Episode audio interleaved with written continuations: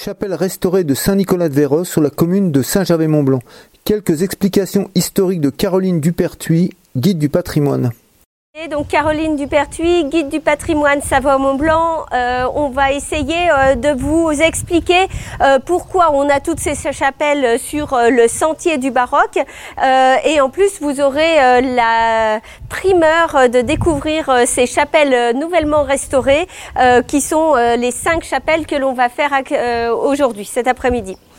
Donc le baroque, il va s'installer euh, donc en pays de Savoie euh, durant une période très mouvementée dans l'Europe entre le 15e euh, et le 17e siècle. Période mouvementée parce qu'il y a de nombreuses de nombreux conflits politiques, mais surtout religieux, avec une église protestante qui va se baser dès le 16e siècle sur Genève.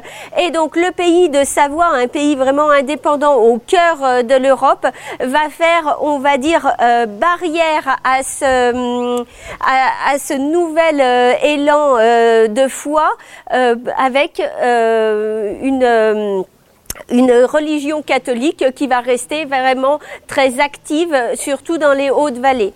on a également pendant toute cette période ce qu'on a des conditions climatiques qui sont très rudes pour la vie des habitants. C'est pour ça que pendant la période hivernale, les Saint-Nicolatins, comme euh, tous les habitants des vallées alpines, vont s'expatrier pour aller chercher du travail à l'extérieur de la vallée. Et ce travail euh, va euh, financer en fait la construction ou la reconstruction des chapelles et des églises. Et c'est donc avec cet argent des euh, Saint-Nicolatins qui vont être de généreux financeurs et qui vont venir, on va dire, euh, sauver, on va dire, leur âme pour aller euh, au paradis le plus rapidement possible. Eh ben, ils vont construire ces belles chapelles sur du terrain privé. La chapelle ici à Véros, elle a été construite ou reconstruite en 1705 parce que les éléments de restauration euh, qu'il y a eu vont montrer que le retable va être plus ancien, euh, remodifié et replacé ici dans cette église.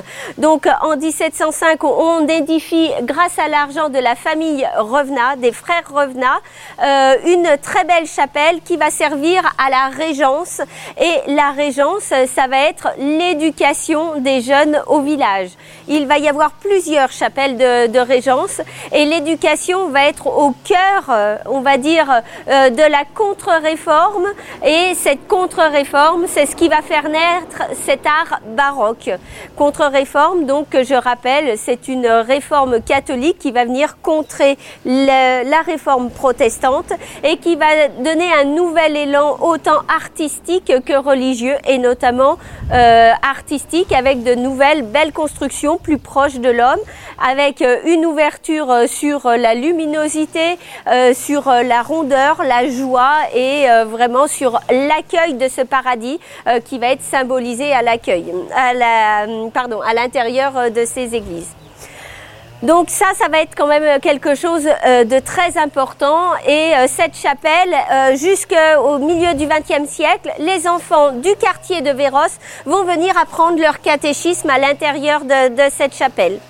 Donc les régences, on apprenait bien sûr le catéchisme, on apprenait les rudiments d'écriture et de lecture, mais aussi de calcul. C'était très important parce que les expatriés ou les, colporteurs de Saint-Nicolas se spécialisaient dans la mercerie et pour faire fortune, eh ben, il fallait savoir acheter et revendre et surtout faire un bénéfice pour pouvoir ramener ce bénéfice au village.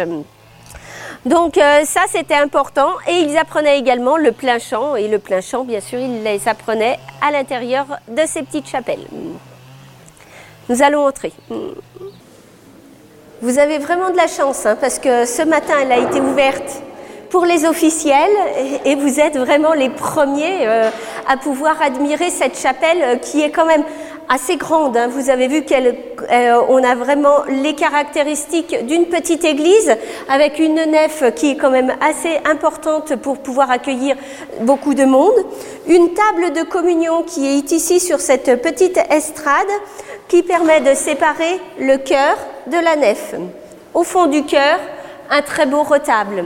Ce retable, donc, on a beaucoup plus euh, d'éléments euh, depuis qu'il a été restauré, étant donné que les restaurateurs nous ont rendu des constats et euh, grâce à ces constats, on sait par exemple qu'il y a eu à tout siècle, tous les 50 voire 70 ans, une modification de ce retable.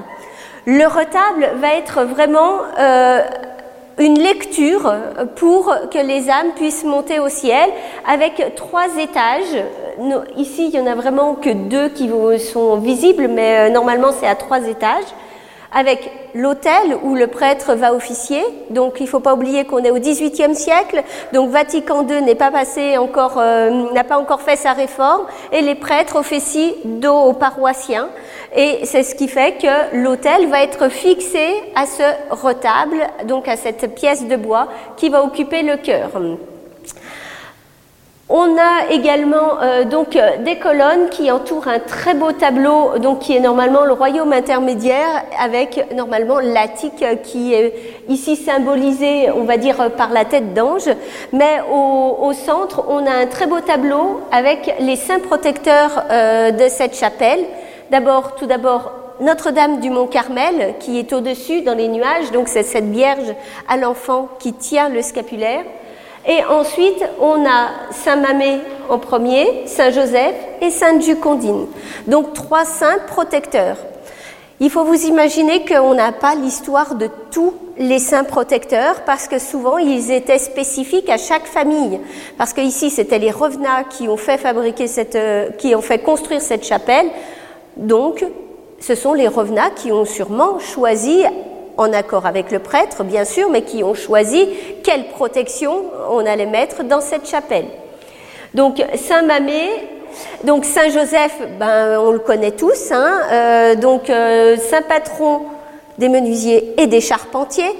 Il est reconnaissable et vous verrez dans toutes les chapelles que passera, que euh, où l'on ira, vous pourrez regarder, et Saint Joseph, il est toujours avec un bâton fleuri, avec, ou la fleur de lys. Et ici, vous voyez qu'il tient du bout des doigts euh, cette fleur de lys. Et de l'autre, la troisième, euh, le troisième personnage, c'est une sainte, sainte Jucondine.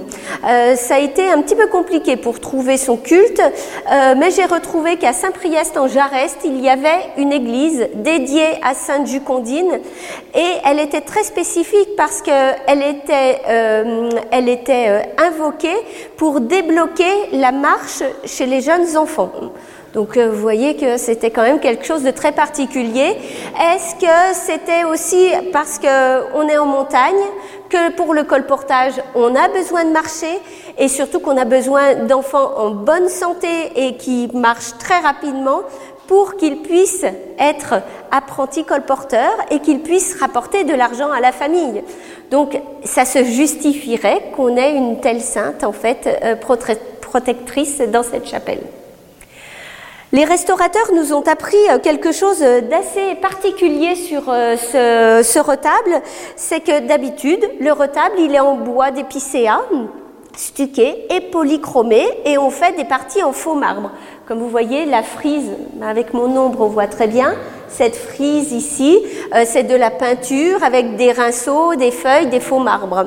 Mais ce retable, donc euh, dans sa partie 18e siècle, il avait des parties en, bois de noyer et qui n'étaient pas peintes. Donc euh, maintenant, on peut les retrouver dans les parties qui sont marron clair en fait, euh, qui ont été repassées, mais anciennement c'était vraiment du bois naturel et ça c'est assez particulier. Donc voilà, cette chapelle, donc euh, ce très beau retable maintenant, euh, c'est vrai qu'on peut tous l'admirer. Il faut savoir que cette chapelle, au début du 19e siècle, a brûlé, donc a été euh, remise en état. Euh, et ensuite, au XXe siècle, début du XXe siècle, euh, il y a eu une nouvelle restauration parce qu'elle était quasiment en ruine. Euh, et que pour la petite histoire, euh, dès le début du XXe siècle, il y avait des familles hollandaises qui venaient à Saint-Nicolas et qui allaient euh, dans une, la maison Lanier, qui est une maison qui est juste à côté, qu'ils avaient rachetée. Et et ils étaient bien sûr protestants, euh, ces Hollandais. Et comme la chapelle était euh, pas en ruine, mais en tout cas, elle était plus utilisée, euh, ils avaient proposé de la racheter.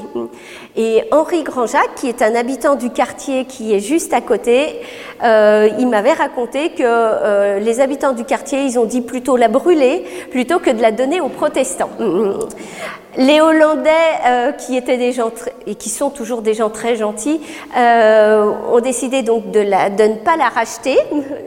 Ils l'ont utilisée et surtout ils ont beaucoup œuvré justement pour la remonter, même si elle était toujours sous le culte catholique.